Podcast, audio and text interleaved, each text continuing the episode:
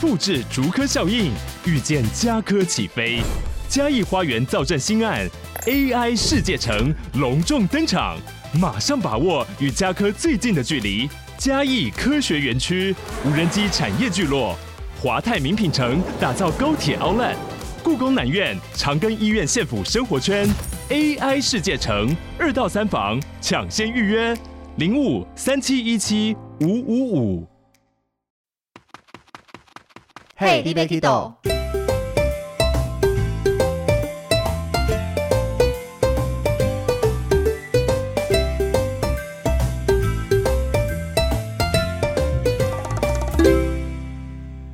大家好，欢迎收听 Hey d b a Kido，我是维尼。今天我们延续上一集，再来跟大家继续分析领队这一份行业。那我们上一集跟 Brian 和 Avis 聊到说，该如何进入一个旅游业，在一个白纸菜鸟的状况下，那可能你要从纯领队等待机缘，或是你要从业务开始当。那今天我们继续来聊一聊说，当你有这个机缘，有机会进到旅游业了，开始当到大家梦寐以求想当的领队。那进来领队这份行业的话，它到底未来的发展会是什么样子呢？因为可能很多人觉得领队是不是进来，然后就一辈子带团到最后结束这个样子。但是其实进来当领队也有不同的模式啦。为什么 F 姐在笑？是是，就像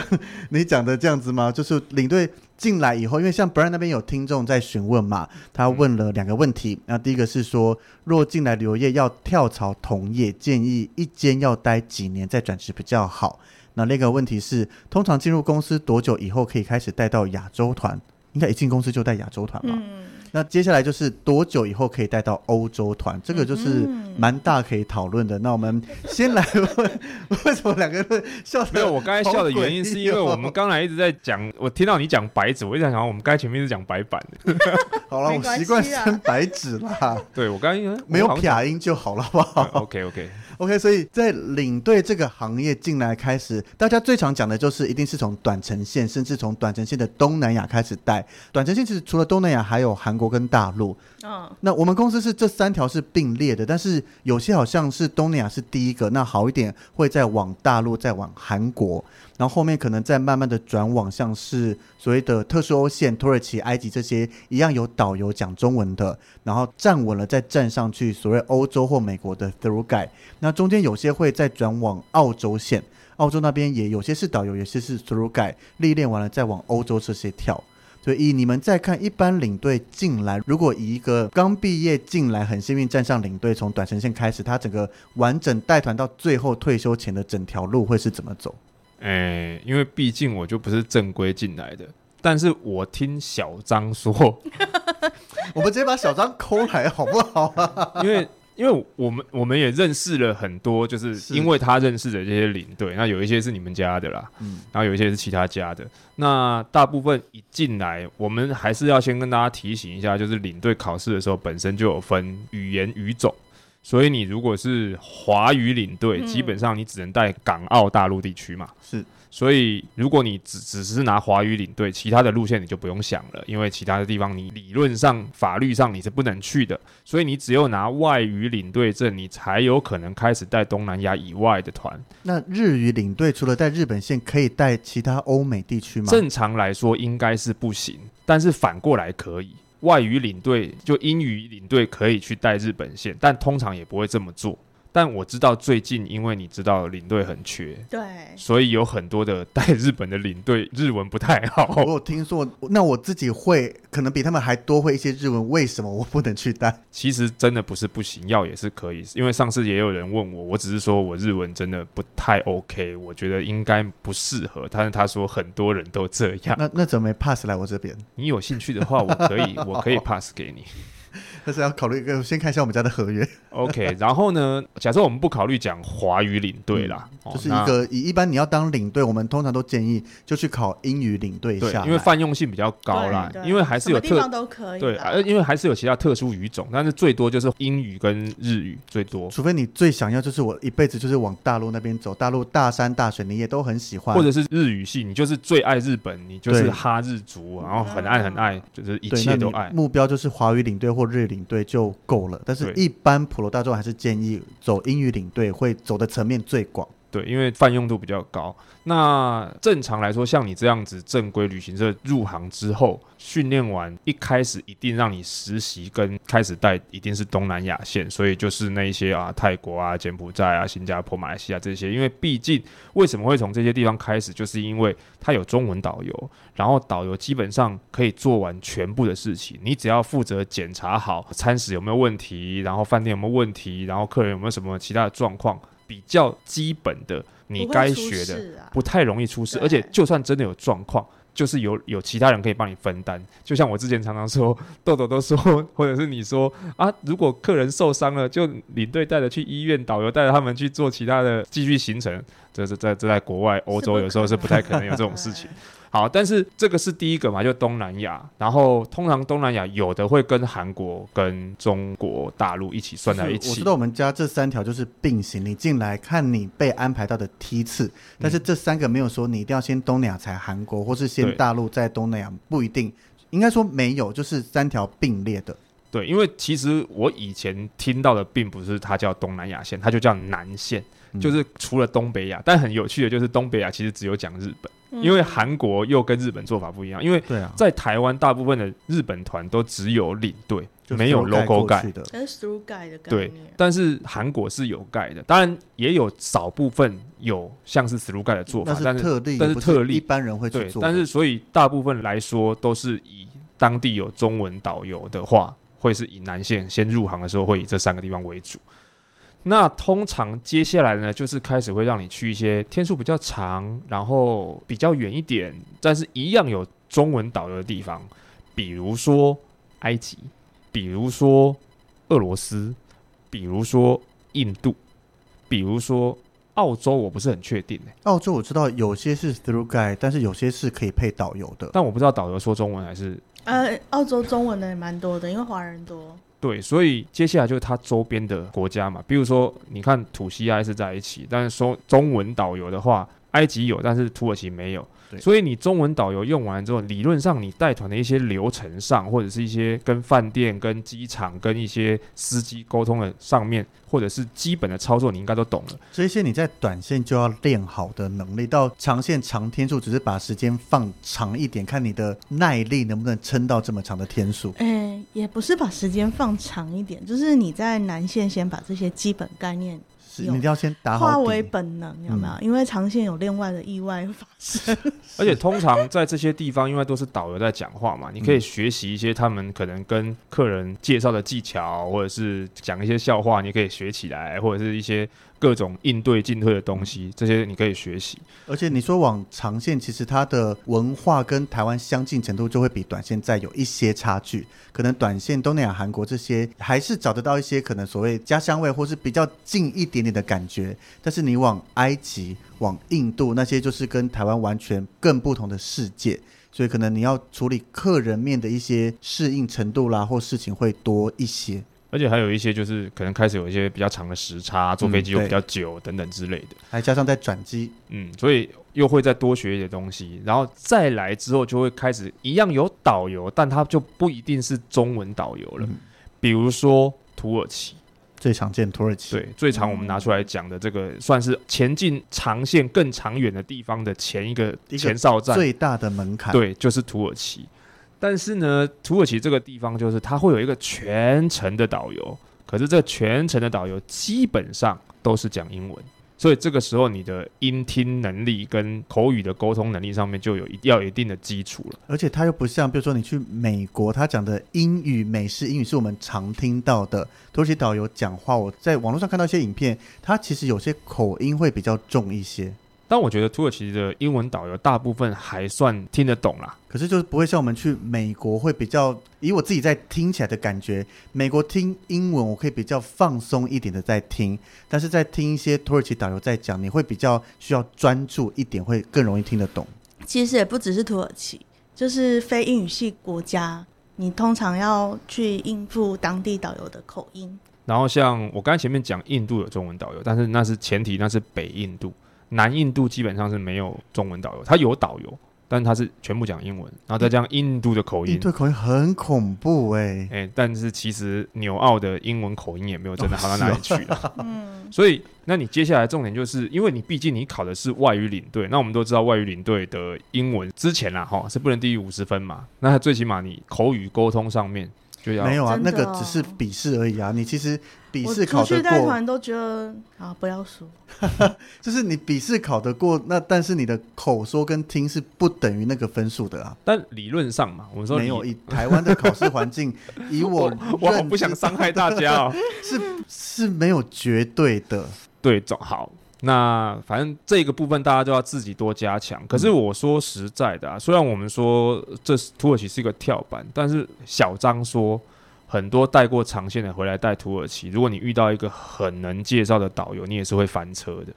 因为原因是因为你在之前中文导游基本上你不需要介绍，你是不需要看书。如果你真的那么 freestyle 的话，你是可以不用看书，因为介绍不是你在介绍。可是今天一旦是英文导游，他讲的东西你要能翻个七七八八，你不可能完全不看书，对，除非你英文能力就是母语，他讲什么你翻很。难。也不一定我有认识英文是母语的，就算英文是母语，可是这个文化跟历史背景他不了解，哦或者就是是这个文学他没有念，他也是翻不出来哦。你没办法翻得这么顺畅，或是你会有一些接不起来，会讲起来七零八落的。就是有一些，比如说地名，那个就是连中文你可能都念不顺，那但就是他讲英文你不知道接不起来。你就一样英文念出来啊，这是一个地名啊。就像我不是刚从中亚回来嘛，我跟你讲，花剌子模这个单字，你看到你一定不知道中文翻花剌子模，那中文的花剌子模是什么意思？就是以前的一个一个国蒙家蒙古的韩国啊啊、汉国啊，就是流汗的汗，一个汉国，国家，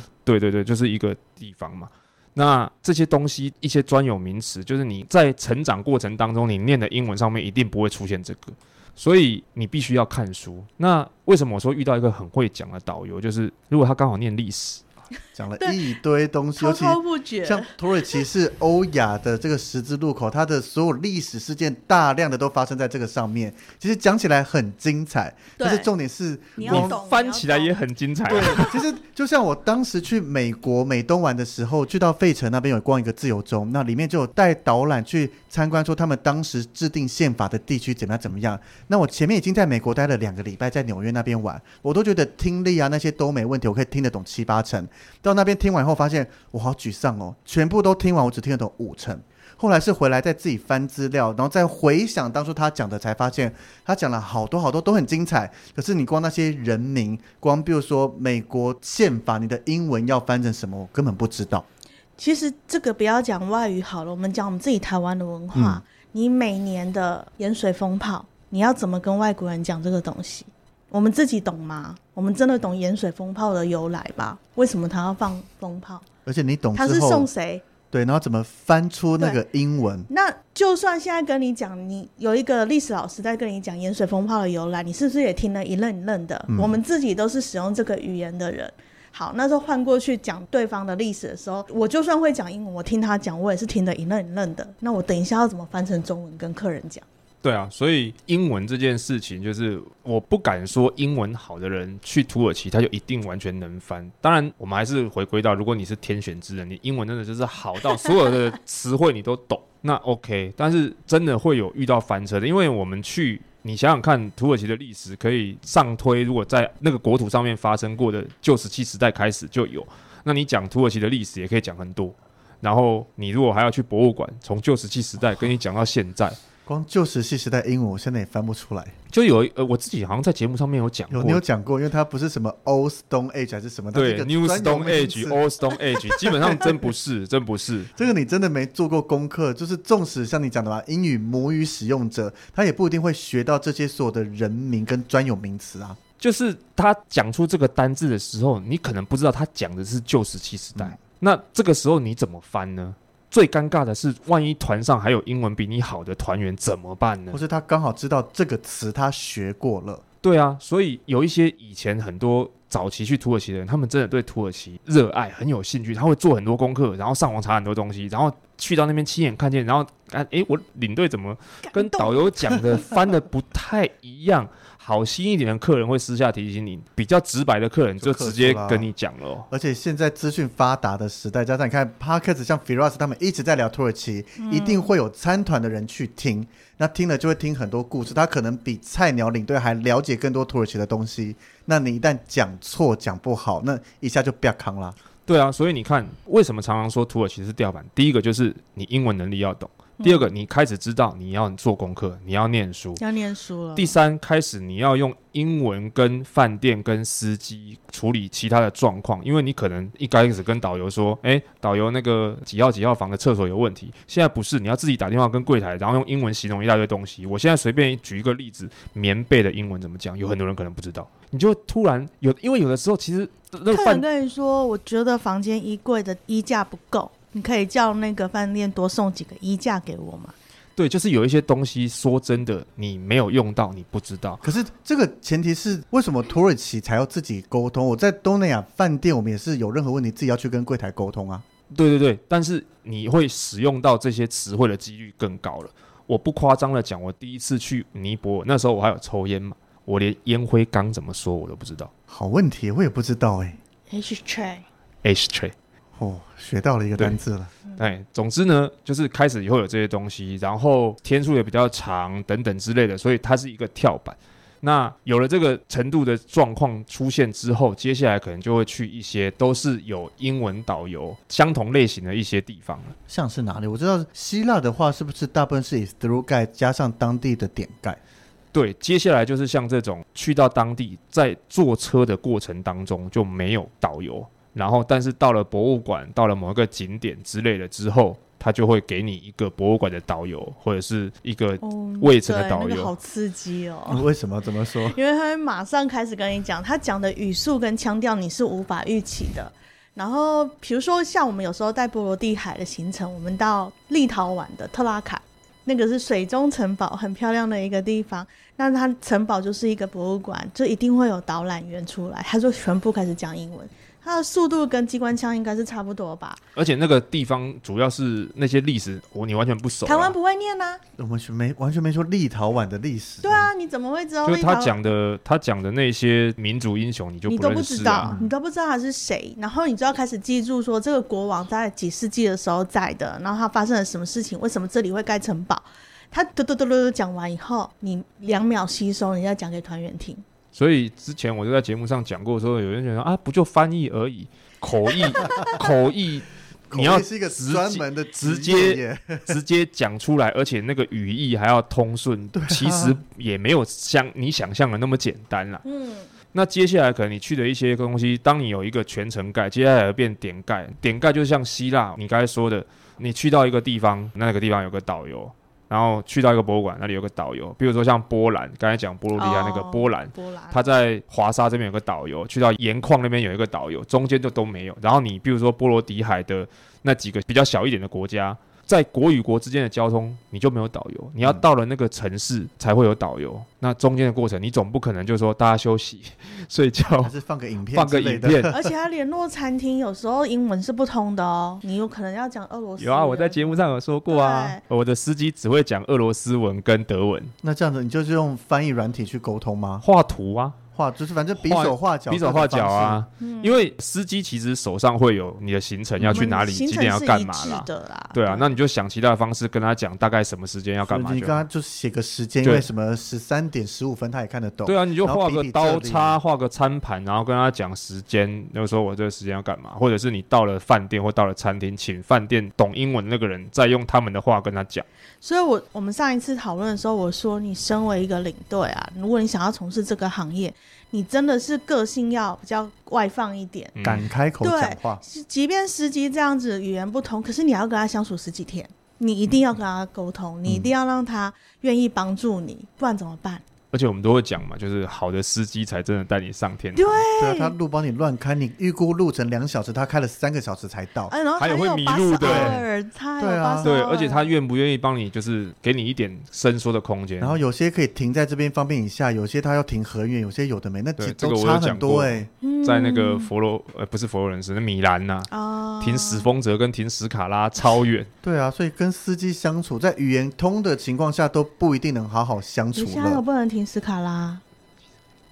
然后，总之呢， 这个接下来就是你可能就是在只有所谓的点盖。那到点盖这个时间其实就已经差不多了，因为点盖已经算是走已经中长线了。嗯那接下来可能就会是一些法国、英国、西班牙这种大多数时间基本上都没有导游，只有特定城市或特定地点才有的。比如说英国，你就只有在伦敦会看到像哈太太这样子的像蓝中牌文导游导对览大英博物馆，然后对，但是蓝牌岛有讲中文啦，所以，但是你要想，如果你有去苏格兰，你有去爱尔兰，sorry，请你自己做功课。哎、没有，嗯最近问 Elvin 他不是要去吗？然后在聊一些，因为英国我个人很喜欢，他去英国啊嘛？对他要带团去英国，然后就在聊到爱丁堡城堡，哦啊然后聊聊就初步的在聊，因为我们之后有约时间，然后聊聊说哦，爱丁堡城堡有很多要讲的。他竟然蹦出了一句说，他们直接租借导览机，啊，是然后我说那很简单呐、那我只要把基本爱丁堡城堡讲讲，我现在马上就能上团去带这一团啦。对啊，对啊，但是你不是只有爱丁堡城堡跟那个 Holy Rood 那个两个地方啊，你其其他他都要讲啊。做做功课啊，就是如果这其种，实如果真的要客观说，就都是做做功课啊。问题就是做做功课也是可是你看，像爱丁堡城堡这种大点有导览机，伦敦的几个难讲的大英博物馆这些大点也有讲中文的蓝牌导游在。嗯那其他地方，以我目前对英国的喜好跟了解，我再稍微准备一下，我相信不会是问题啊。没有想象中，我一开始对这个长城线想象就是你全部都要自己来，所以光想到博物馆这些有的没的，好像很困难。然后后来才慢慢听，慢慢接触这个行业，才知道对啊可能有点盖，点盖讲英文，甚至讲中文会更方便之类的，就好像没有想象中的这么恐怖，这么复杂。嗯，其实要认真说，没有很恐怖，也没有很复杂，但是因为你对英国有热爱啊，是，但是旅行社不会只让你去英国吧？当然啦、啊除非那你今天是。换成西班牙的时候对啊呢，除非你是特殊团、特殊领队，或是你自己开旅行社，我就只专做 maybe 英就像国以前我们讲的达人带路，嗯或者是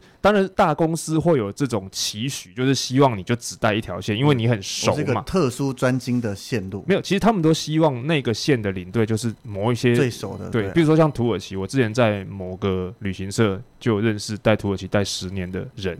对他，因为他知道这样子你不会有出任何的 trouble，就算有出 trouble，你也可以处理的很好。嗯，旅行社会这样希望，但是对我自己是觉得，既然都当领队了，是不是不同的线都都不同尝的地方试都去看一看。可是问题是，这个代价就是你要看很多很多的书啊。，对啊，所以像英国来说，你说你现在去做一做准备，再加上你可以讲一些音乐剧什么之类的，可不可以带？我相信可以，但你不会真的只带英国。你一旦上到欧洲线，就是所有的欧洲你都有可能去。因为在公司派团上也不会只把你派英国，因为可能这段时间英国就没什么团，你必须到其他国家去带团，不然你就呃没不团。是你不是只吗会带一条线的领队，你的价值就不太高。对，而且不过啦，英国可能没有什么人太多人要跟你抢啊，因为英国不是一个很热门的地方。对，尤其是如果还加爱尔兰。嗯，对，，但是因为欧洲毕竟它有一定的那个时间嘛，就是是四啊四、月到十月之间嘛，那你剩下的时间你赚的够多，你可以不要带， 但是你赚的不够多，你啊还要带一些别的。主要就是你要慢慢的培养一些在欧洲的一些能力。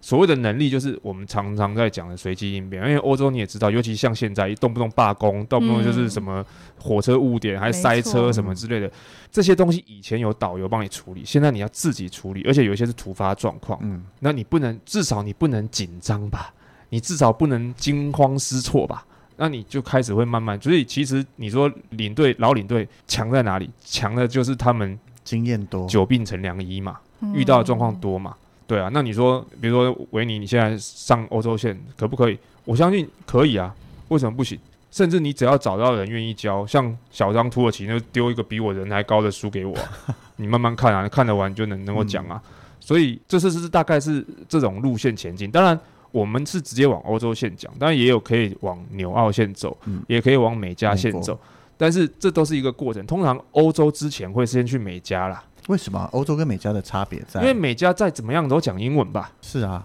所以至而少且美加历史又不用讲很多。第一个美加历史比较短，嗯，嗯，然后再来就是它的英文比较容易理解一点。而且台湾学的是美式英文，基本上你英文能力还 OK 的人不会太有问题。而且说实在的，美国比较热门的路线就是美西，比如说旧金山到 L A，还有维往维 Vegas 加斯这一段那个比较轻松的路线。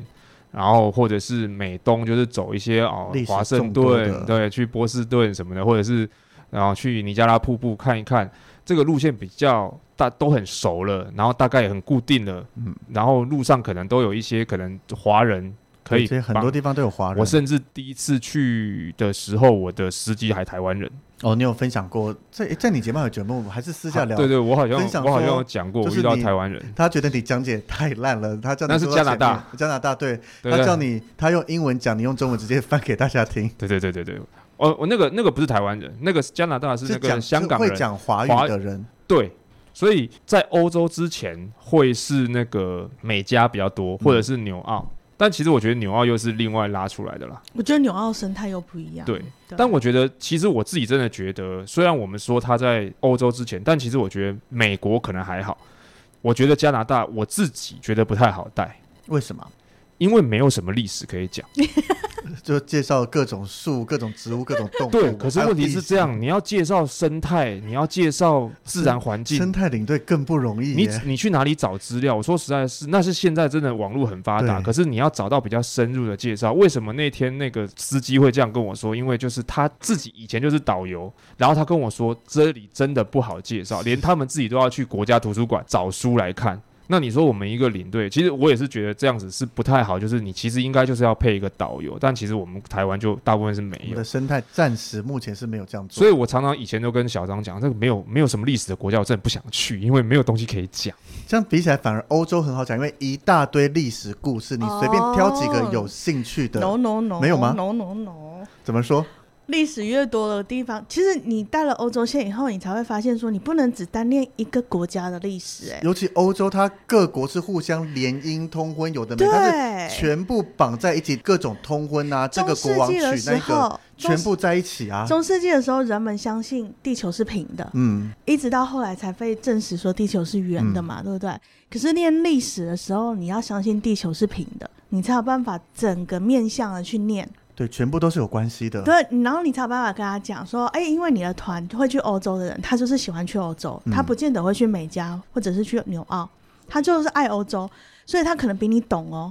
那你就可以跟他说，哎、我们现在看到了意大利这一个教堂，你觉得很眼熟，对不对？你们有人有没有人去过德国？哦，然后德国哪一个教堂其实就是受到这这个教堂的影响。你要能够这样子去做对连比接较的，对啊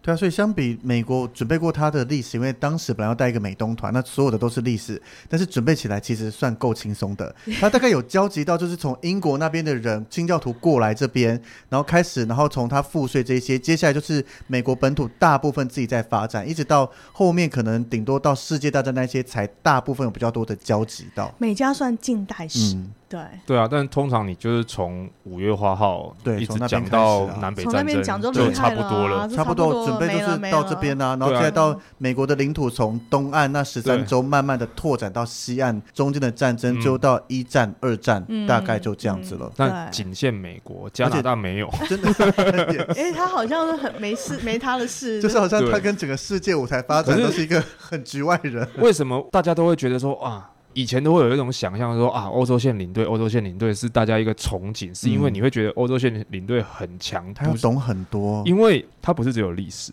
它有建筑， 对还有艺术，对，然后这些有的没有的，然后还要有那种风土民情，你还要懂酒，你还要懂起司、你光火每腿，一门都是一个学校的课程，比如说西方艺术史，啊这只是绘画艺术上面，还有建筑艺术，还有所谓表演艺术，光艺术就是一个所以讲不完的东西了。所以你看，为什么像我之前在节目上面分享所谓的欧元，那欧元上面就是建筑建史，筑啊，对那这些东西为什么这些时期等等的，就是我们当然我们只是很粗浅的讲，因为毕竟我们不是那个专科。可是问题是你不能完全都不懂，是那你可能比如说今天介绍可能酒，你还要稍微懂一下什么葡萄的品种啊，还是什么产地啊，总不能客人问你说啊勃艮第跟波尔多还是什 有什么差别么只有什么差 别嗯，或者是为什么香槟只有在法国出的叫香槟，诸如此类的。你也许当然不能说专精啦，但是大概总要就是知道。客人间丢的也不是特别难的，它就是一个常见款式。，对，但至少说你可能还是要做功课嘛。嗯客人真的也许会问到你不懂的基问题本，的东西嘛。如果你到意大利吃生火腿，请问要配什么水果？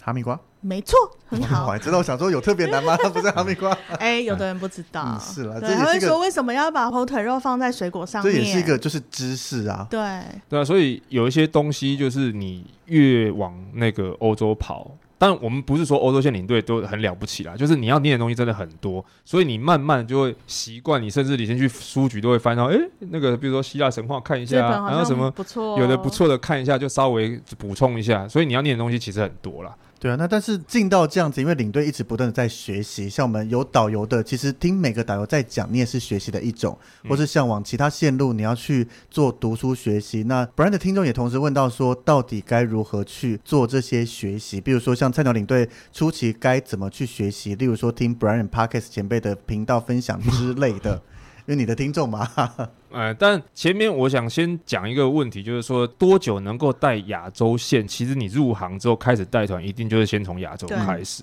问题是多久能够上长线欧欧洲线嗯？我说实在的，这个真的没有办法打包票。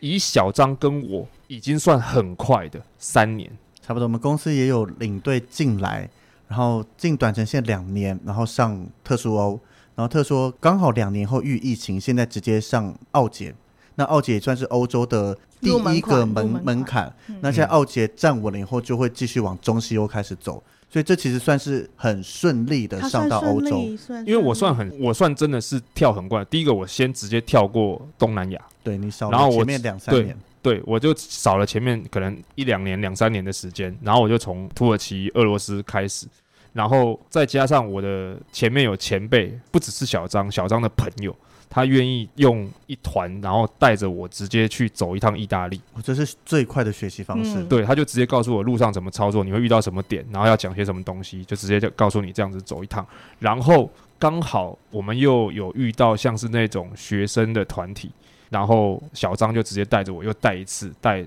那个法瑞裔，就等于一起 charter，然对后你虽然自己控一团，但是平常因为 charter 因为我们晚他上还会是讨可以论教嘛。你的，对对对，我们我们晚上会讨论明天要去哪里，要讲什么，嗯要干嘛，要干嘛，要干嘛。啊或是真的出状况，因为两团一起走，你的小张前面是可以救你的，而且真的你路不熟，他走最前面嘛对，，你就跟着他走就你好夹在了。中间嘛，对嗯啊，这么简单，然后走一趟易瑞法比河，基本上就那熟啊欧洲就啦全包啦。大概该要会的东西，剩下就是靠你自己念书了。对啊，所以我是算很快的。你知道，我第一次跟着前辈去意大利，然后后来小张带着我去，算是自己超一台车，是我入行的第三年，不是三年后，是你第三哎速年。速度算快，非常我幸算运很快很快，对所以虽然我是这样说，但是我要跟听众朋友讲，你不见得能够复制。第一，你没有小 张；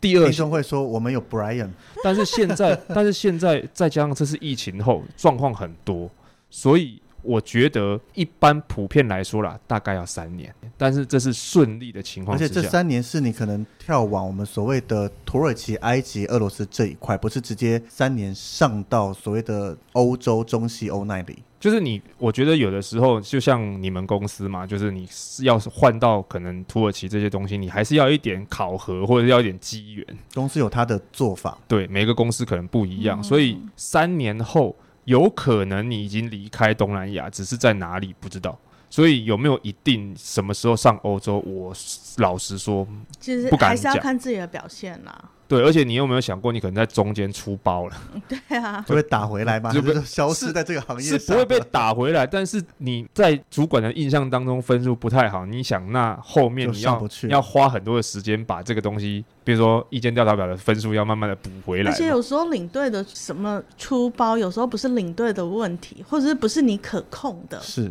对啊，所以我觉得大概是这个时间段了。那或是像听众讲的，如果要跳槽其他地方呢？因为在同一间公司慢慢升是一条路，那有时候我在这边培养出经验，往其他地方跳，其实是容易往上升的一个方法。那如果要跳槽的话，会建议待几年再转职比较好。他有能力跳就可以。我觉得，如果你有能力往上升，你就不见得需要往外跳。通常会往外跳，是因为这个公司有什么地方是阻碍了嗯你觉得它不适合你的发展路线。比如说，他就希望你固定在这个路线，他嗯不希望把你调到其他的路线去。但是你今天就是想要跟我一样，往其他在路不线同走路线走的话，那你可能就要问他说有没有这个机会。我觉得是我的话，还会直接问说我可不可以去其他的路线历练一下。其实我觉得旅行社的跳槽不会像一般企业跳槽，说你跳出去，然后你就一定会往上升，或者是说你跳出去再跳回来，你可以有比较高的位置。通常旅行社的跳槽是你的发展受到限制了，所以你想要看有没有别的可能性。因为你知道这圈子很小，你在这边都还没有上欧洲线，你换一个旅行社，人家会打电话回来，这个旅行社问说问啊他有带过欧洲吗？对啊，没有带过欧洲，你还其是实带我一是样的啊、觉得不要跳槽，你等人家挖角你是不是好一点？对，因为你在带团的过程当中，你知道嘛，领队其实很少在台湾碰面，比较常在外面碰面机。对场跟外站那你不会只遇到你自己家的领队吧？嗯是啊，你还会遇到其他家的领队嘛？那有的时候可能餐厅、饭店什么你都会遇到，你可能就会认识，平常有时候会开始会聊对天，啊，那可能多多少少有机会，或者是诶，我们家有某一团我需要人，你有没有空来嘎一下？然后就会认识这嘛。会比较好。诶这我反而没听，我不会认识其他旅行社领队，但是没听过他们讲说缺人要来嘎一下这件事。你们家没有办法嘎呀？我说我们听其他团刚好都认识几天都是大旅行社，所以可能比较不会有这种哦需求产生。对我我遇到的就是刚好会问说，诶，有一些旅行社他们可能最近，因为你知道有时候旅行社会之接间大会团啦，嗯会有互相借调，对，或者是有的时候像那种保险团或者什么东西，那种大团，真的人不够用，要往外借。这个就是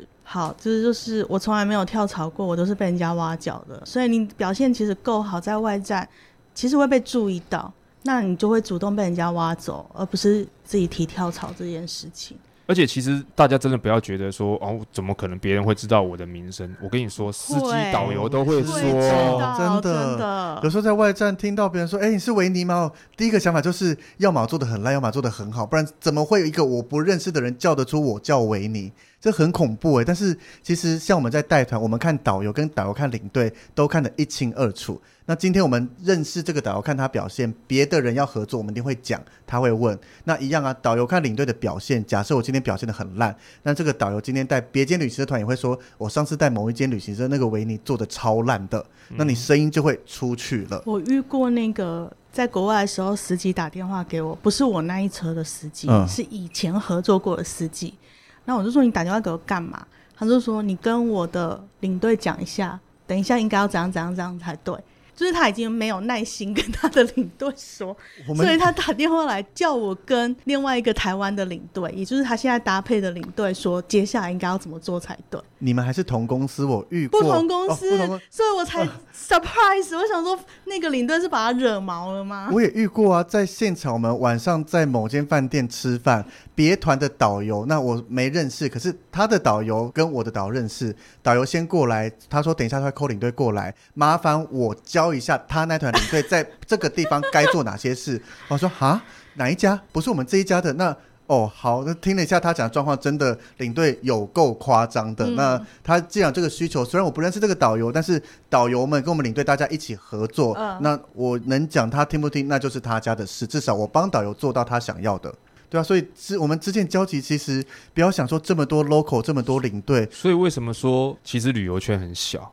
你做的什么事情其实都会传出去，而且尤其是坏事。好事对不一定会传，坏事好恐怖哦。对啊，那再来就是有的时候你会帮其他人上课嘛。那比如说像我现在都走一些奇奇怪怪的路线，那你们可能都没有去过，你只能来问我啊。是啊，那如果你觉得我讲的东西够详细，那你可能直接也会认为说我第一个人也不错，第二个是我准备功课也足，等等的。那你之后假设你有比较好的机会，刚好你缺个人，你可能就会问一下，或者是刚好像我有一次，我我我跟大家分享，我有一次去土耳其，去到文明博物馆。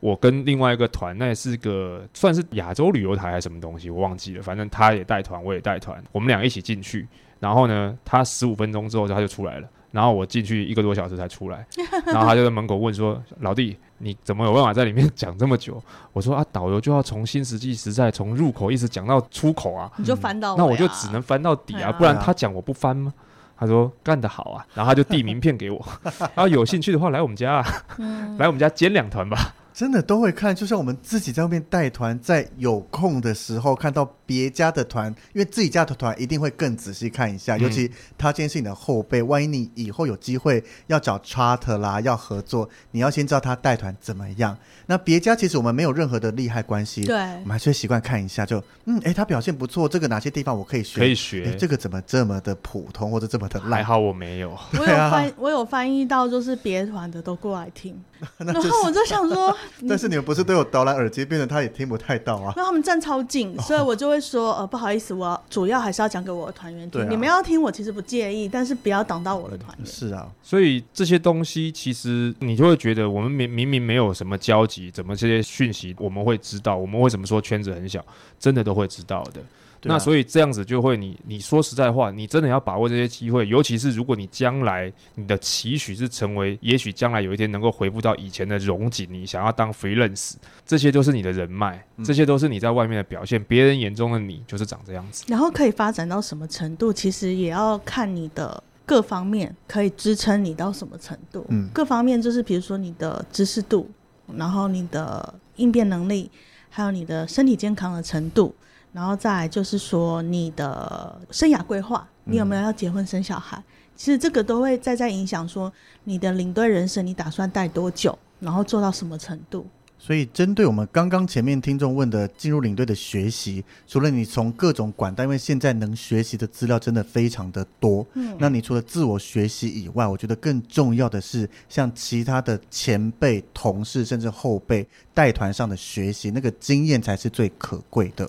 我讲个实例好了，比如说你今天去一个国家，你真的不太可能每一个国家你都去跟一次团或者是走一完次，全不可能。所以第一个一定是最好有去过的前辈教你，对，这是最主要的。对，这学习也会最快的，对，因为说真的，你在书上你能看得到厕所在哪里吗？完全 没办法，但但这却是最重要的地方。对啊，一个团员问你厕所在哪里，你知道跟不知道就很明显，你到底熟不熟？是他有时候就是这样判断的。虽然这件事情很不太合理，但是因为就本是来真的对，但是事实上就是这样子，所以有一个前辈教你是很重要的。所以为什么我们都要尽量拜托去前辈？我们有一个算是潜规则，就是前辈教你，你可能自己要搭车去找他，然后请他吃饭，或者是怎么样，这是我觉得最基本的。这很合理啊！对我去找他，顺便请他吃顿饭。前辈花这么多，他累积下来的经验教我，但是有些人就不这么想，好，光这是我们不展对开，光说。光我们东南亚一团，我在教学弟妹，正常状况下就是一个小时到一个半，甚至两个小时之间。东南亚我只教领队这个部分而已，有还没包含导游要知道的，但是更多的事 情。对啊，所以这个就很重要嘛。而且前辈在看你上课的态度，也会决定他还要觉得讲你多少？没错，讲多少就像我们自己在教人，我们都有那个感受，你爱听不听的，那我就会开始越讲越简单，反正你其不想其听实嘛。前辈上课，如果你真的很认真听，都是两个小时起跳，一定都是两个小时起跳。长线啦，长长线，因为线长线包含导游的操作讲解，那要注意的比而且纯领队哪多里很上车下多。车啊？而且对领队还会跟你说，前辈还会跟你说，我觉得这样排不顺，我跟你讲，你这一天一定要调换什么对东西。，很那很多都是经验累积下来，你平常在文字上是看不到的。对，那你这时候请前辈吃个饭，或者是你带个小礼物给他，我觉得都是应该的。很人家合没理有义务一定要讲到这么他细。教你的时候，一杯饮料教完再去吃个饭都是合理的。没错，没对啊错，像有的时候你自己公司的同事不一定去过的话，比较小的公司啊，那你可能会找我认识的其他公司的领队来教你，那这又是你一个拓展人脉的方法。是所以你就算装，你都要装得很认真，好不好？那这是第一个，第二个就是我们教只会告诉你操作面的部分、实物面的部分，但是介绍部分我会告诉你你应该要去看什么书。嗯对所以这个时候你就要自己去图书馆找书，自己去上网做功课，去看维基百科，就不管这是这是你补充能力的方或法。是现在好处一堆历史相关的 YouTube 或 Podcast，你可以听他讲的融会贯通后，你再自己讲出来。对，然后再来就是随机应变。所以这边那真的就是很靠经验的累积了。那对啊，那当一旦你去的团数越来越多，你就慢慢的东西就可以串起来，或者是比如说小张以前就很喜欢跟我讲，啊，机场不是都长一样吗？干嘛机机场长这样？那你当然你真认真要说机场不一样，但问题就是实际上不就长一样吗？就是反正就是顺着指标要不走就好对啊，要不就 transfer，要不就 arrival，、啊、还有什么差别？不就都一样吗？嗯，对，所以这些东西就是他大概知道你有一定的认知之后，他就会跟你讲个大概，剩下就是去看书去做嗯功课。那至于说功课怎么做，你往哪一个方向，就是你自己的那个。因为有的人，比如说像你，你喜欢讲音乐剧，你喜欢讲什么什么，那我喜欢讲神话，我喜欢讲电影。那每个人发展出来的风格就不一样，所以不同的帮你上课的人，或者是听的他的讲的人都会不一样。对，所以这个就是慢慢你自己看怎么样去就是进步。大家跟到领队，不同团会有不同团的收获。可能跟我的团会着重在哪些方面，我可以讲比较多，我比较对认识。那应该不是说每个领队有好或坏，就是他讲的他你风喜格不不喜欢同啊听，你能不能吸收嘛？他喜欢讲笑话，喜欢疯疯癫癫的，或是像我比较一本正经的感觉，那就是每个人的喜好程度。嗯但我相信，以大部分的领队都可以把一个团带得好跟讲得好。只要他能够在这个行业里面做了很多年，他一定有他的长处，只是他的长处你适不适用。是对，即便他的长处可能就是跟客人聊天，他也许历史不见得强，他也许文学艺术不见得强，但是他就可以把聊客人聊天聊得很开心，那也是本事啊。或是你可以服务到客人，好像都是国王皇后一样备受尊 荣，但是他其他不太会讲解。或许有人就是吃这一个喜欢这种方式的，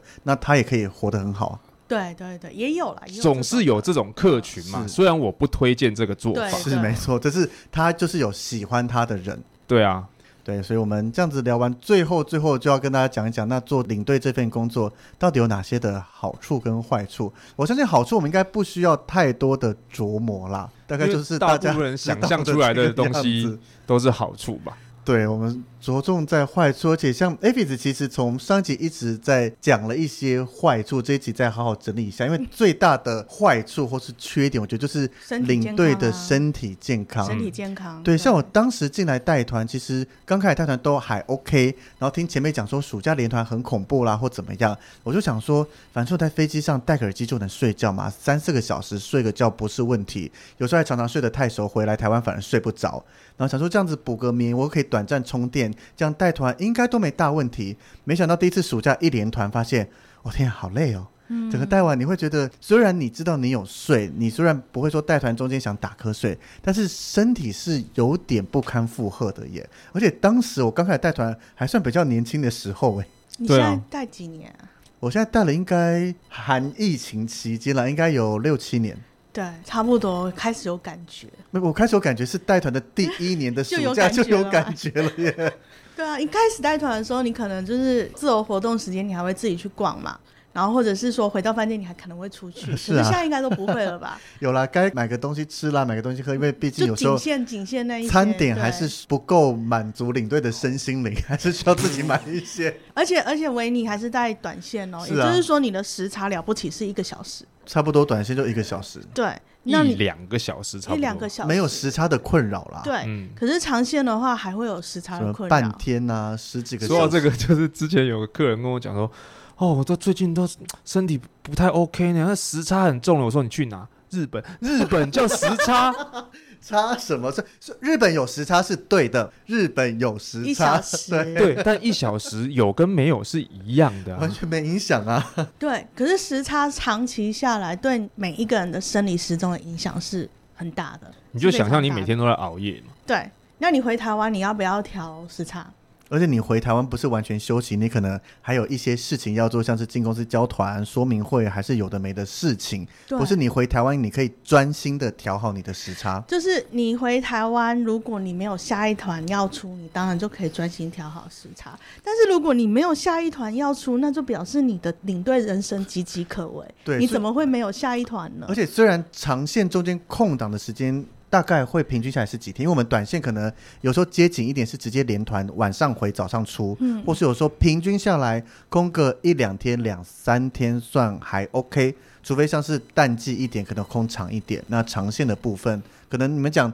接最满大概两个月三团，所以中间可以空到一个礼拜，两两三天吧。呃，也只有两三天。嗯有的时候接比较 紧是两三天，然后有的时候是一个礼拜，不一定。所以你要调时差吗？你根本没时间调。可能嗯你还疫情后是还没有遇过那么紧，但是因为二零一六年那时候不是土耳其正夯吗？长荣开航嘛，很对啊累。我那个时候是九个月去十五团土耳其，这样算下来，中八间十八天，也没几天休息了。我最快的是今天回来，隔天出去，或者是今天回来隔第二天出去，因为回来就交接，然后刚好剩的时间，你也不是休息，就是交接，忙完事情就出发。就是就是对，就是交接而已。嗯然后这样子也也有好处啦，就是你不用在台湾调时差，你就马上过土接耳回其时去。差就好了。对，就对对是一直过土耳其的台湾就是生活白天睡，你就是一样过土耳其生活。对，所以那个时候就等于是差不多，你有你也到那个临界点了，你知道吗？就是你也、嗯你的身体就是到那个临界点，但是你就是会很累，而且你知道，当长线就是飞机要坐很久，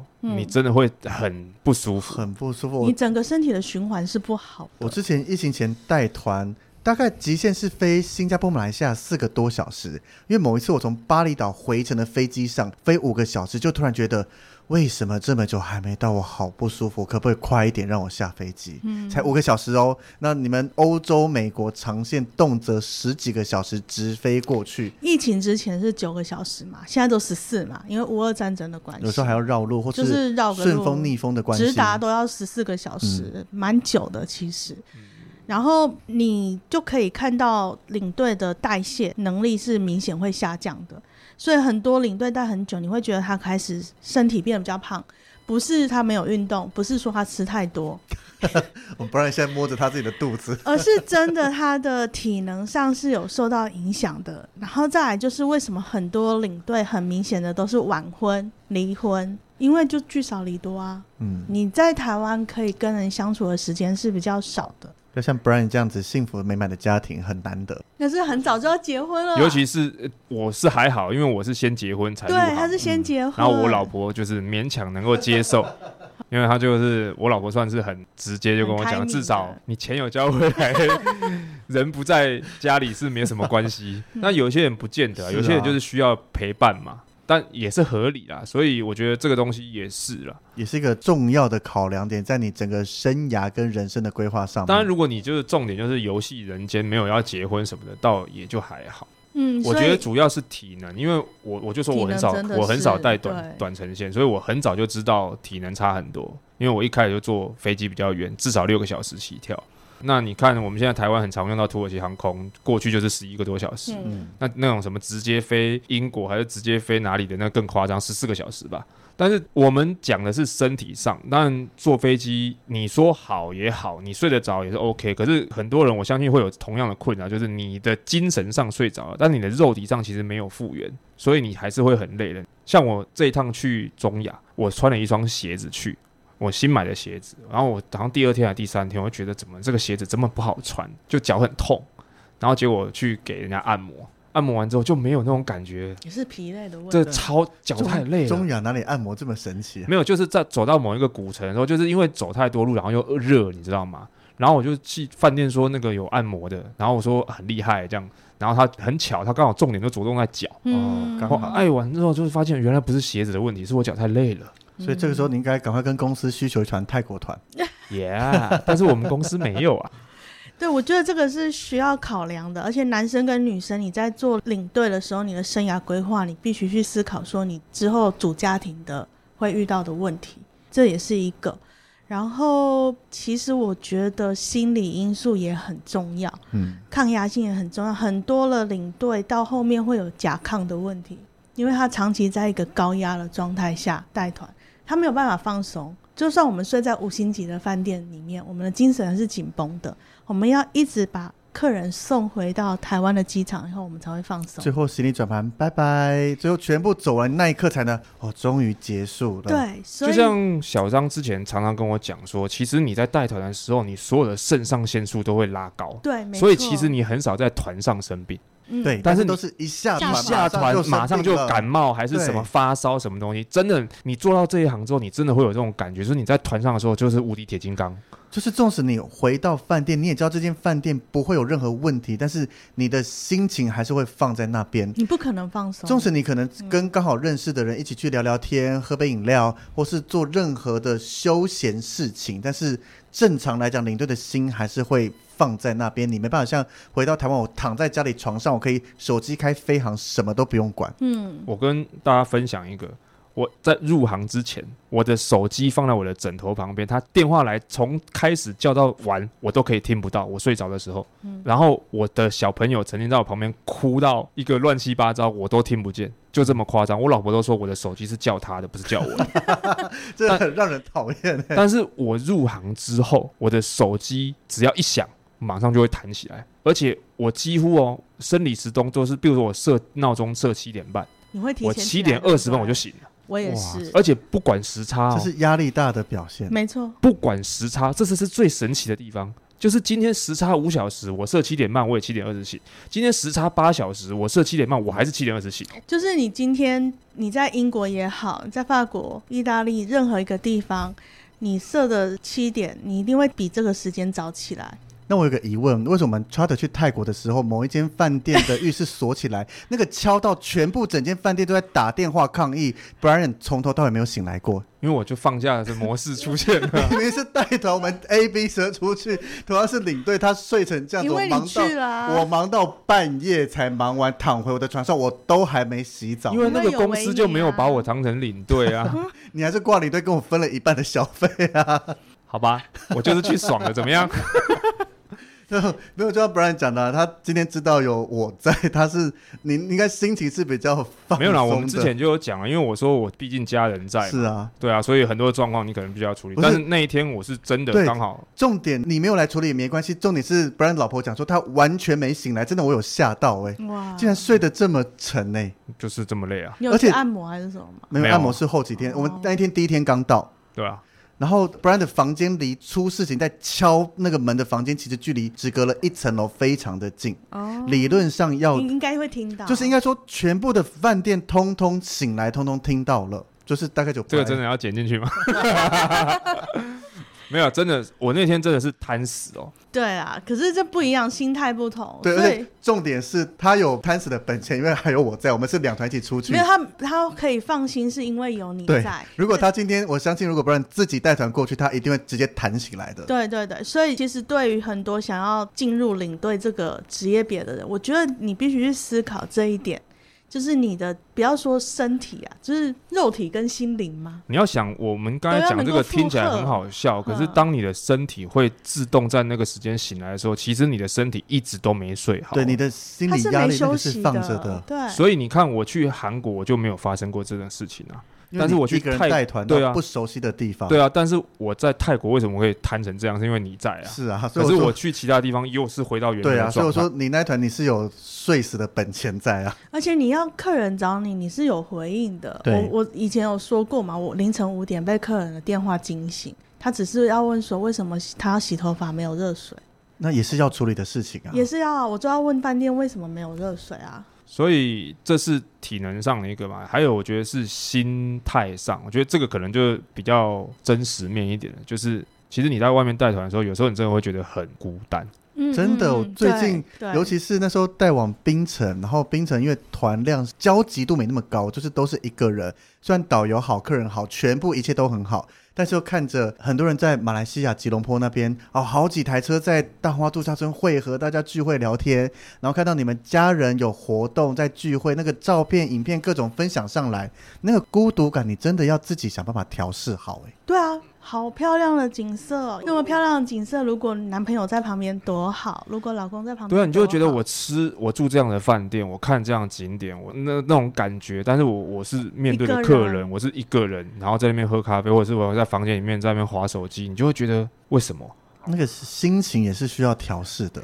还有就是敢不敢一个人睡觉。这虽个然我已经们是心态面的虽问题。然我们常常抱怨说要跟客人睡啦，好，但是大部分的时候我们会一个人要睡嘛，对不对？那你睡觉的饭店，其实有的时候比较有特色的团，他就会来给你一个百年历史的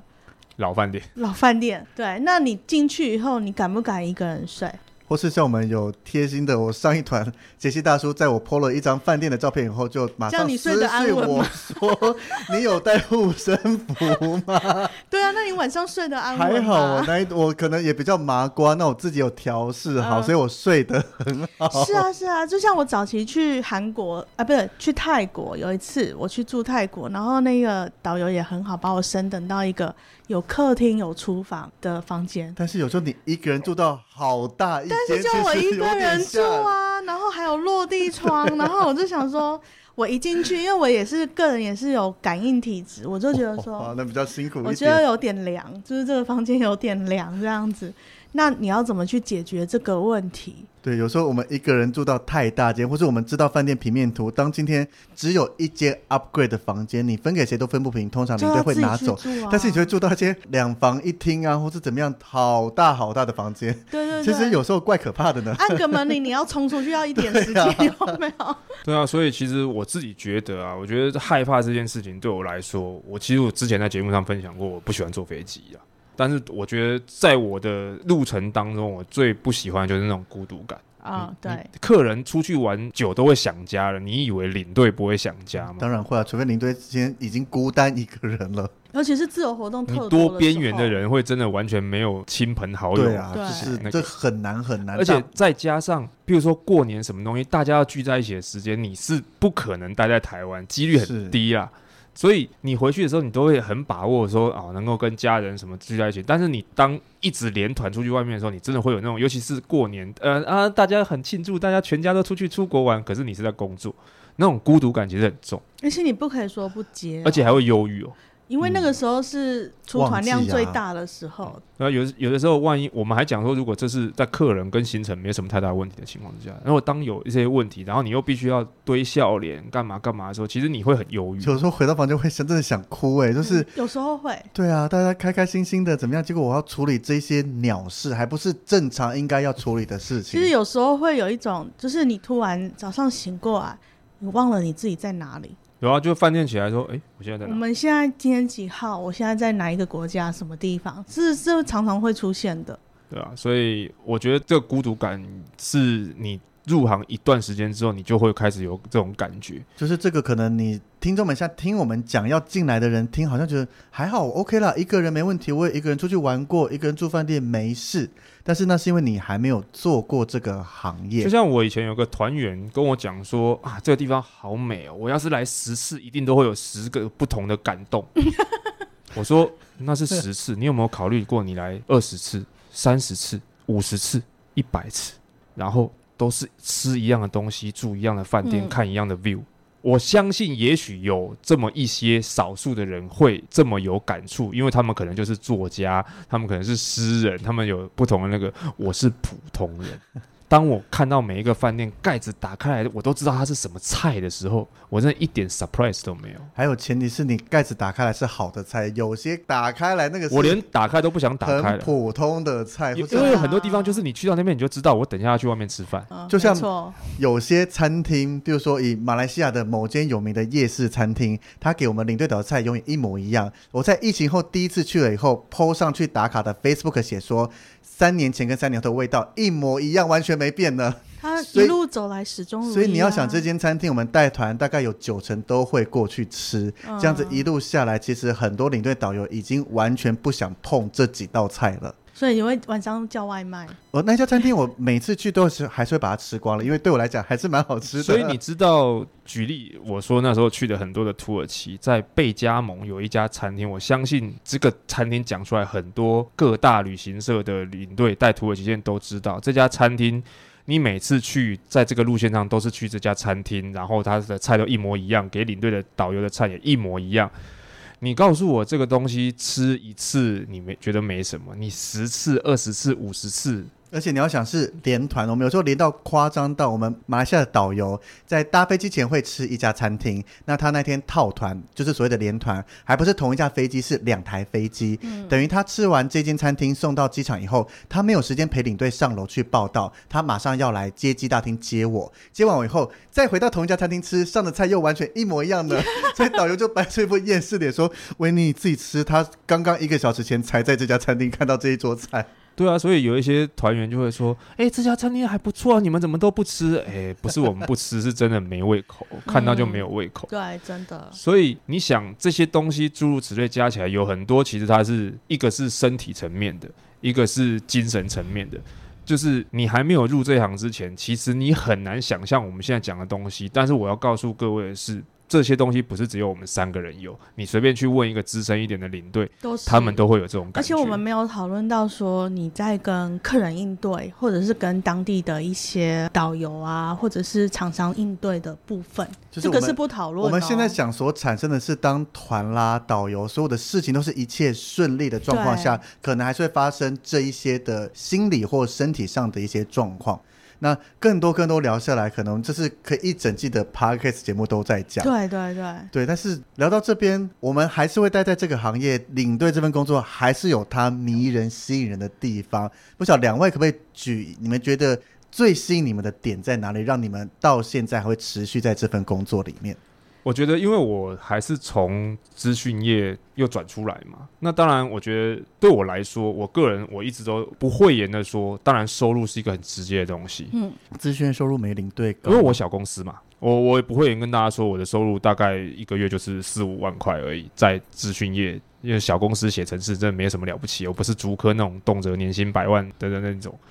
所以收入是一点。那第二点，我觉得，因为你们也知道，我最近走的路线都很特别，所以赚的很多。拜托啊，带下，靠腰了 了，我所以想要去，我去的地方是我自己真的觉得，我都会跟客人讲说，这些东西你以前顶多只在历史课本上面，或者是国家地地理频道地理上课面本上面，或者是一些国家地理频道这种地方，你才听说过或者是看见过。但是我是亲眼亲身走到那个地方。嗯像我我说中亚五国，很多人连这五国是哪五国都都不不知知道。道，对啊，根本叫不出名字，甚至是看到名字你还说。像我哈刚才这跟你哪里讲，花剌子模就是乌兹别克的前身的某对一个地方。这大概只在历史课本其中就那几个字出现，就这样子没了。唐朝前后，对，反正就是那个成吉思汗那个期间，一直到铁木尔的那一段期间，嗯那你这些东西你在那边，因为一天到晚听到这些东西，你就会觉得说，哇，没想到我可以来到这里。然后你看到那些建筑，你看到那些人文的东西，你就会觉得哇塞。然后接下来我会跟大家说嘛，我接下来要去看动物大迁徙啊，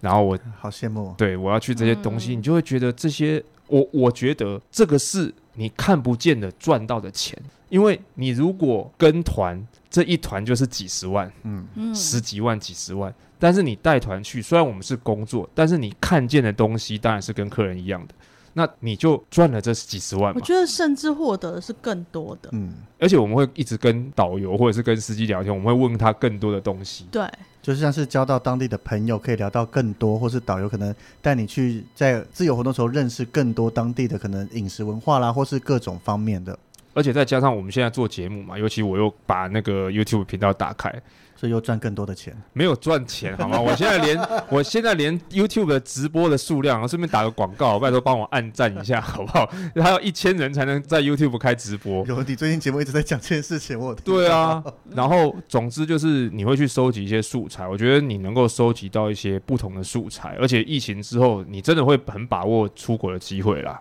是那 Apis 呢？我觉得收入也是一个，这是真的是，你赚更多，好不 好？北贡，不要这样随便讲，我都有报税，国税局。对有报税跟赚很多是两件事情 啊，我们没有报税，你哦，这个是另外一题。 这对不我在觉这得，我觉得收入是是一个，可是收入其实也是不稳定。如果以领你队看，来就像讲，最直接就是遇到疫情，我们大家三年，你除非找其他就工空作，空啊，不然就是零哎、就是零啊完全的零啊。对啊。可是因为还好，我们平常就有做心理压力测验的啦，就是我们抗压性会比较高一点。或是我们能力也都不错，可以有其他出路，先把自己养活到现在，又回归旅游业。对你对不是啊，对你是家境好啊。没有啊，我是靠自己在处理的好不好？ 没有跟我们家拿过钱欸呢、然后还有就是像 Brian 刚刚讲的，你的人生历练呢是会比较丰厚的。嗯我们不会说是多资深，但是我们的广度是比较够的。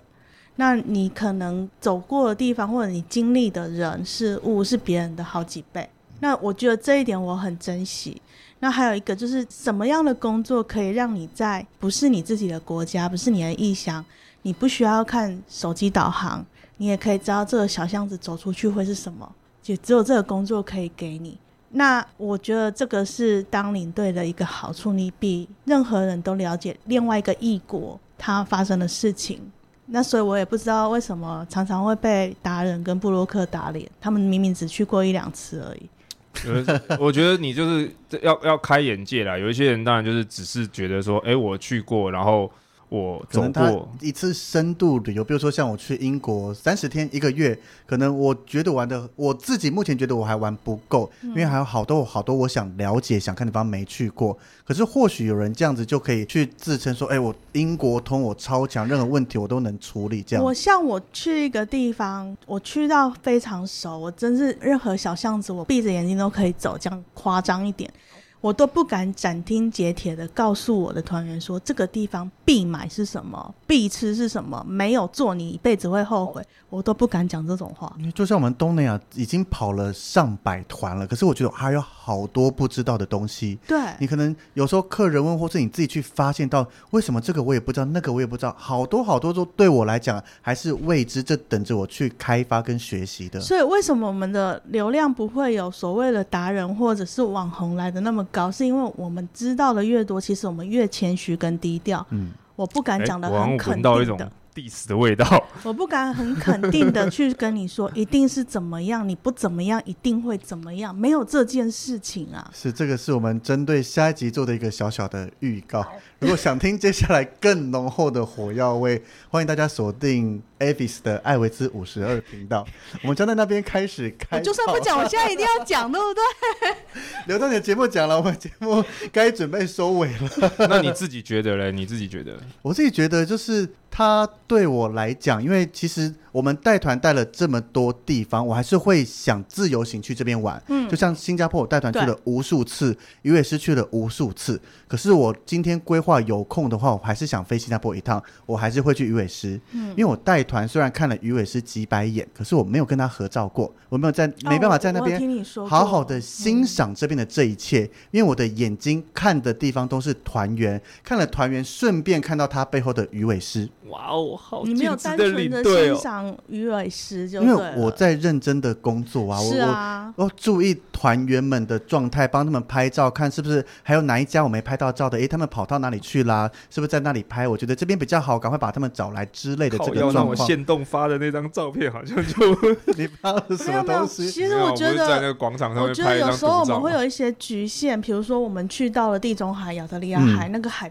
非常的漂亮。嗯对，我们的团员其实有时间可以玩水的，但是台湾百分之九十九点九的团员不会下水去玩。或是纵使你说有自由活动时间他，们像也比如说我们大红花住两个晚上，第二天整个下午都是空闲的。我们的确也在大红花度假村里面享受到两张大大的床，享受到水上屋，享受到周围的这一切。可是你的心情跟你今天自己来玩的感觉还是完全一样不啊，同。完全不一样。所以对我来讲，这份行业还是会吸引我。当然，你可以顺便看一看各个地方。可是我觉得我更喜欢的是跟当地导游或是跟团员们在带团中间大家的互动上。嗯可能你听导游的分享，听团员的分享，他有他自己的经历，加上结合这边他看到的，跟你聊了一些东西，对你来讲你是可以学到更多的，或是听到哦，原来你看这个地方的角度跟我看这地方角度是有这个不不一样。你既然会注意到这个事情，或是像刚刚讲的，你问我这个东西，发现诶，我竟然不知道这个地方，你竟然会想到这一点想问，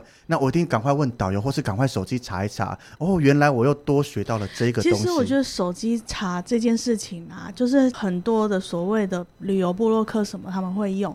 我觉得整个团体旅游最珍贵的东西是什么？是导游，因为他们拿到那个执照是不容易的，他跟你讲解的东西，绝对你比你在网络上查到的东西来的更仔细。或是像你讲的嘛，网络上只查到这一个。对可是像当我今天在准备讲解的时候，我会喜欢把这一个和我们可能其他国家或是同一个国家不同地区相似的东西，同一个时代或是同样事件的东西，把它连在一起再嗯分享出来。是那对听的人来讲，这是胜过你在维基百科单独看到这个东西的介绍因而为网已。络上的东西很片面，对啊，然后大家查到的都是一样的，所以你看好几个，大家都会写一样的东西。对，所以你看，我们跟团导游在讲解，我们领队是跟着一起在听。嗯那除了常见的那一些历史故事讲解，可能每个导游讲的差不多，但是更多的是导游会讲很多他的经历，对可能他的求学阶段，他在这边的生活经历那一些，那个每个人讲出来的就是不一样的东西。那对团员来讲，他跟这一团，假设马来西亚，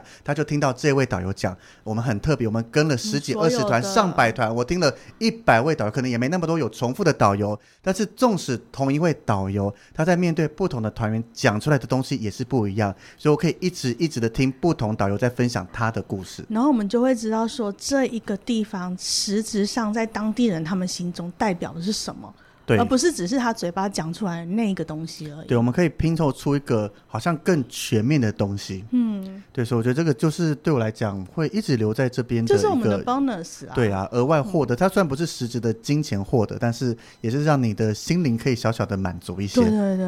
而且就是有的时候你在看那个 Google 的桌布的时候，哎、这个地方我去过，我们嗯嗯对，因为我或们者在地东图南亚，摊大开概来这些都是大家都去过的啦，不像 Brian 去了一些真的我们想都没想到会去你的知地方。道以前 KTV 的那个 MV 不是都会有一些那 种奇世怪界的各地国的方风 景，然后以以前都不觉得以那个前地方唱在歌的哪里时，候，以前唱歌的时候就会听小张那边讲说，哦，这就哪里哪里啊，那就哪里哪里。我对想说对你对对，你也太那个了吧。就然像后 Brian 自己可以这自样己子做，完了之后就觉得啊，这这就就哪哪里里哪里里嘛，嗯，哦，这那就哪里哪里嘛，我去过啊。对啊，这种就像我很特殊上过沙巴神山东南亚低高峰，哦所以你会看到这个，那、我去过啊，就这里嘛， 这是一个特殊的经你历自己啦。爬上去吗啊，？当然有啊好，厉害哦！对，请听我的 p o c k e t 分享。好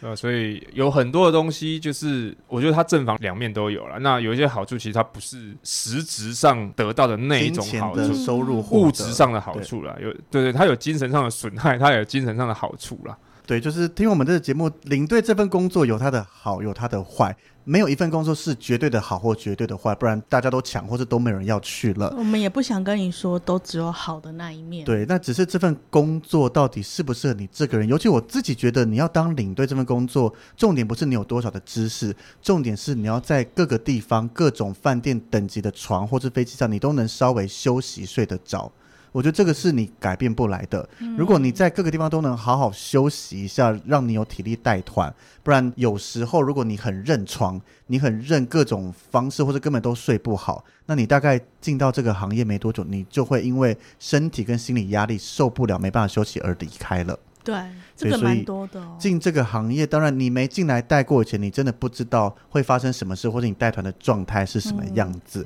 所以对这个有兴趣，当然你做好了准备，考到了证照，找到进来的门路，不管是从纯领队的受训，或是从业务领队开始进来了，慢慢开始带。如果发现像我们一样觉得这份行业适合我，嗯我们继续留下来，也找到对我们来讲喜欢这份行业的一个目标，或是喜欢这份行业的一个方向的话，那很恭喜你就加入我们。希望有一天在同公司或者在外站可以碰面聊聊天说，哦，原来就是消费账旅行团的 Brian 这样子。嗯，然后如果真的听完我们这个两集的分享，觉得。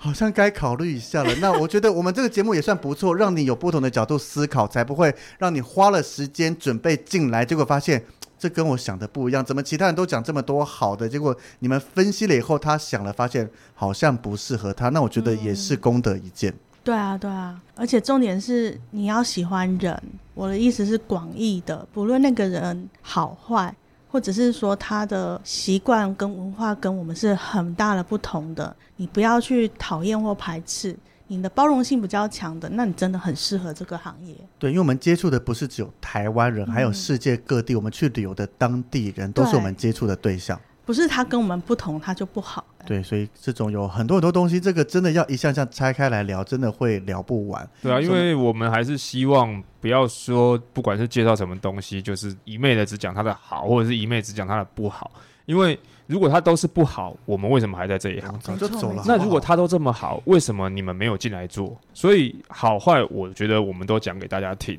只是呢，有些东西权衡之后，你觉得这个东西你可以试试看，那你就去；你权衡之后，你觉得不 OK，那你可以当一个游客就好了。不好当一个不管是跟团或自助行都是没问题。，对，因为有很多人真的会觉得我喜欢出国，我喜欢去玩，我应该做这一行很 OK。没有，但是喜欢出国跟喜欢做领队，甚至能做领队是完全不同的事情。对啊，所以有很多人就觉得说啊，我如果这个当领队是不是要啊专业能力要很够，英文能力要很强啊什么之类的？但是我都大部分跟他说，我觉得你心理素质要很够了。嗯，那不管是你刚才说的要能够睡得着，那当地的食物你也要能吃得惯，对啊，然后哦你至少要一吃得饱，那能能我我们常常在讲说维持生理机对啊，维能嘛持，生命对餐啊，啊，对啊，所以有的时候你还要面对各式各样的客人，我相信各位都在新闻上面看到很多奇奇怪怪的各式各样的客人。或是很多 podcast YouTube 也分享过一些奇奇特殊怪客人怪的状态。，对，所以各式各样的情况都会有，所以你的精神、心理素质可能是我觉得最需要、最强大的一块。是，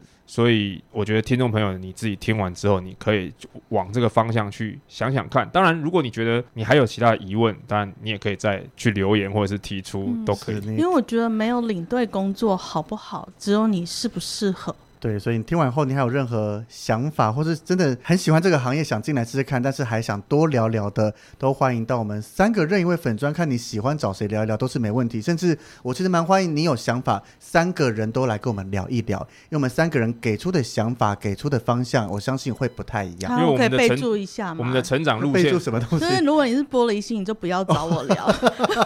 因为你如果成，因为我们的成长路线在领队这一行的成长路线都不一样、完全啊，不同给你的建议也不一样。像我们刚才分享的一个，其实是我的听众嘛，但是我就告诉他说，我希望这个听众如果有听到的话，就是因为我毕竟不是正规出身的，所以如果你是一张白纸，我建议你从维尼的那个角度出去。嗯所以我先觉从我们的 podcast 开始听，然后有任何想法，或是真的开始招募了，不论是哪一家招募，我相信招募流程大同小异，对，可以来跟我聊一聊，或许有机会，接下来就变成我的学弟妹也说不定。对啊，因为每个人告诉你的东西，每个前辈告诉你的东西，或者是每个旅行社的方式，可能都有多多少少的差异，但是我觉得那都是一个历练。嗯是，那你历练多了，你就有选择。你有选择的时候，你才会做得越来越舒服。但是过程当中，当然就是要靠你自己去克服很多事情。没错。是的，所以如果有听了我们的节目，然后做好分析想进来，当你进来了一段时间觉得不错的话，也欢迎私讯来我们节目聊一聊，这也是一个非常好的案例，嗯来聊聊说你当初听我们节目的想法，到现在进来真正的心情是什么他有样没子有。被我们骗了？这样对，所以希望大家听完了以后，能帮助大家在选择要进入旅游业或是当领队这块上面会有帮助。那有更多没聊到、想知道的事情，都欢迎私讯聊一聊。如果丢出的主题又比较大块的话，我就再马上拎起器材来台中找 Brian 跟 Avis 聊一聊喽。好，所以今天非常感谢 Brian 跟 Avis 跟大家聊天，那我们就下一集再见喽，拜拜拜拜拜拜。